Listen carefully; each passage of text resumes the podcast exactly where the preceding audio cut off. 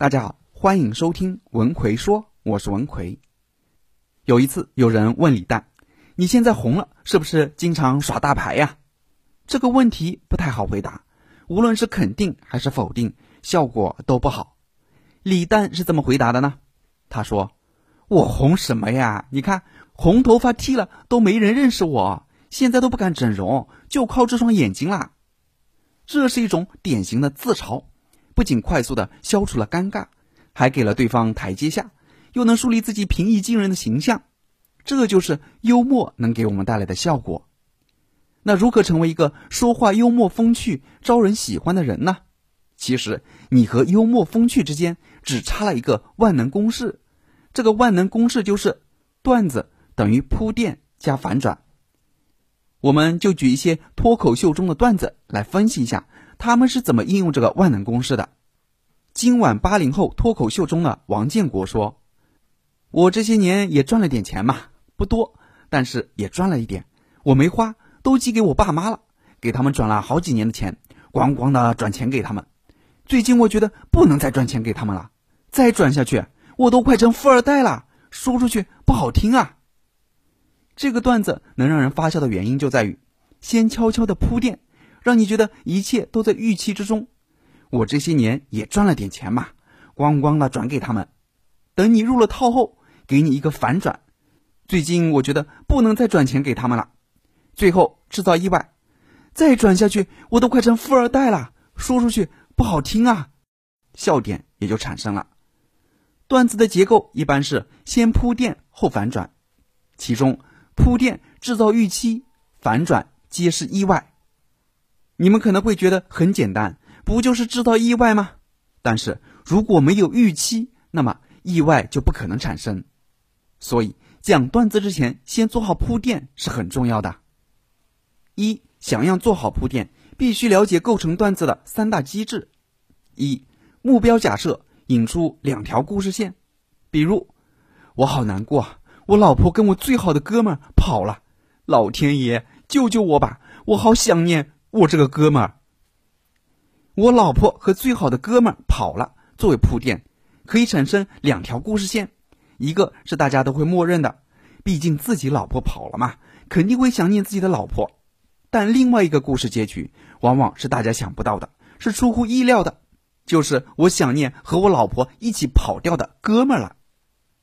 二再解读，如果你的结局是大家默认的，一般人都会想到的。那么你的讲述就会很普通，没有任何幽默效果。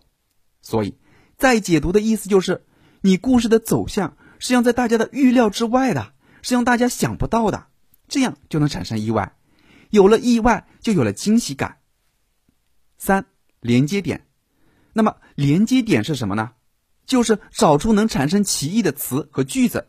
这个词或句子往往有两种解释，一种是大家都默认的。另一种是出乎大家意料之外的，比如，大家都说我很节约，说我是全浙江最省的人，江湖人称浙江省。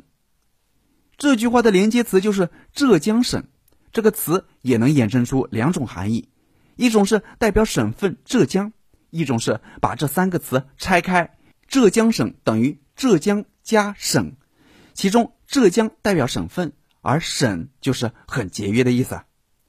再比如，那天建国心情不好，就按住蛋蛋一顿胖揍，一边揍一边说：“我今天非把你打昏不可。”但是打了半天，蛋蛋也没有昏过去。于是建国越打越气，边打边说：“你快点昏过去啊！我都打累了。”此时蛋蛋已经被揍得青一块紫一块了，捂着脸说。建国，那你也不能逼婚呐。这段话就是用了一个谐音“逼婚”，可以是逼着你昏倒，也可以是逼着你结婚，都可以叫逼婚。二、学习讲段子的流程，在讲第二点之前，我插一句：在某些需要的情况下，你是否能够对着一些人自信从容的讲话是非常重要的。没有这种公众讲话的能力，不仅仅是丢脸的事，还会影响到我们的工作和生活。让你吃更多的亏，那我们怎么去提升自己的公众讲话水平呢？我给大家总结了四个训练公众讲话的方法。只要你按这四个方法去练习和应用，你也能成为一个公众讲话高手。想学习这四个训练方法的朋友，可以微信搜索我的公众号“文奎说”，然后在公众号里回复“三零七”，我详细讲给你听。我在微信公众号“文奎说”等着你。我们接着来讲第二点，学习讲段子的流程。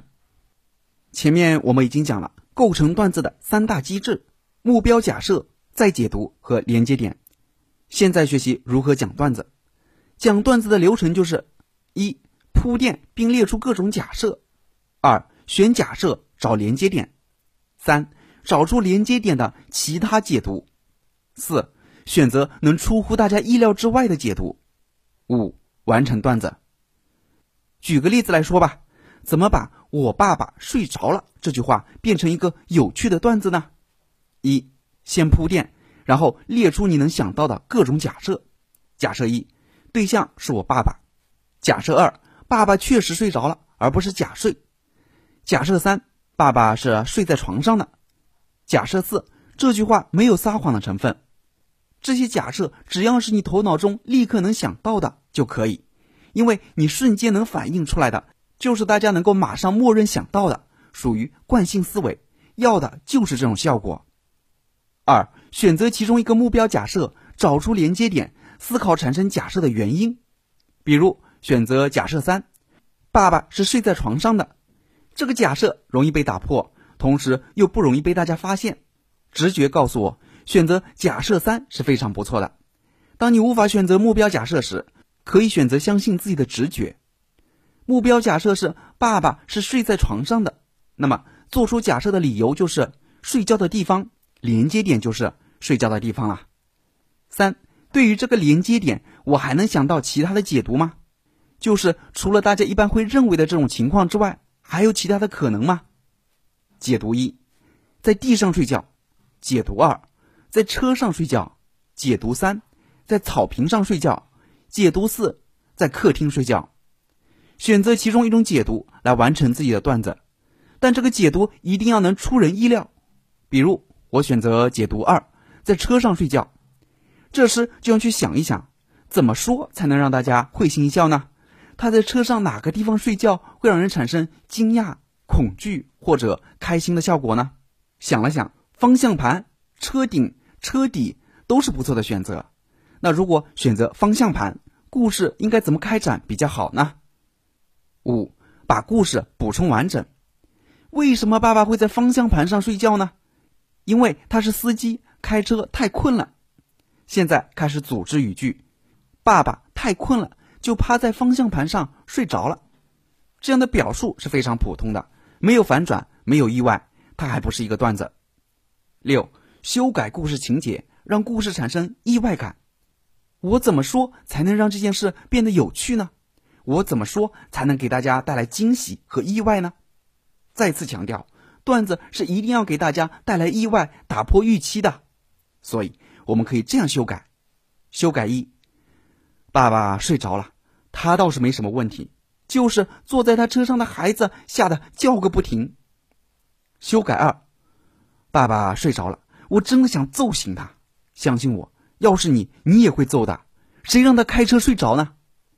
修改三，爸爸睡着了，看着他安详的睡容，我害怕的哭了起来。谁让他手里握着方向盘啊？这样修改后听起来是不是就有一点点的幽默感了呢？有人可能会说，学会讲段子那是脱口秀演员的事，对我们日常工作和生活有什么用吗？当然有用。比如你女朋友问你：“亲爱的，我要减肥，就不和你一起去吃饭了。”以前的你可能会说：“你不胖，不用减，不吃饭会伤身体等等。”听上去就很无聊，也很无趣。但学会讲段子后，你就可以这么说：“求你了，亲爱的，别减了。人家减肥是为了好看，你那么好看，再减肥被别人抢走了，我怎么办呢？”当你想夸人长得帅时，以前你可能会说：“你长得真帅。”当然，你也可以这么说，就是有点枯燥乏味。学会幽默后，你就可以这样说：“我本来想夸自己玉树临风、帅气逼人，但是看到你，哎，我什么都不说了。这样的回答是不是就有一丝丝的风趣在里面了呢？当你被别人怼的时候，又怎么幽默的怼回去呢？就是一字之矛，攻子之盾，模仿对方的语句，让对方无话可说。安徒生生活简朴，常常戴着一顶旧帽子出门。有一次出门遇到一个无礼的人，对安徒生说：“哈，你脑袋上的是个什么东西啊？是帽子吗？”安徒生不紧不慢的回怼道：“那你帽子底下是个什么东西？是脑袋吗？”当你学会了说段子，肯定会变得更受大家欢迎。毕竟，谁会讨厌一个说话幽默风趣的人呢？好了，今天主要给大家讲了一个让你变得风趣幽默的万能公式：段子等于铺垫加反转。希望你能越来越幽默。生活中，朋友不经意间讲的幽默话语，你总是想：我为什么说不出这么有趣的话呢？聚会时，好友各种调侃、自黑和神转折，而你却完全不知道怎么插话。男人长得帅不如说话幽默，女人长得漂亮不如一个有趣的灵魂。那怎样才能让自己说的话幽默又有趣呢？针对这个问题，我专门出了二十一堂说话幽默课，让你成为一个有趣的人的课程。主要就是来教你如何让自己说的话幽默有趣，教你一学就会的幽默公式，一用就灵的幽默思维，让你学着说，跟着练，照着做。快速学会幽默，想学习的朋友可以微信搜索我的公众号“文奎说”，然后在公众号里回复“幽默”就可以了。我在微信公众号“文奎说”等着你。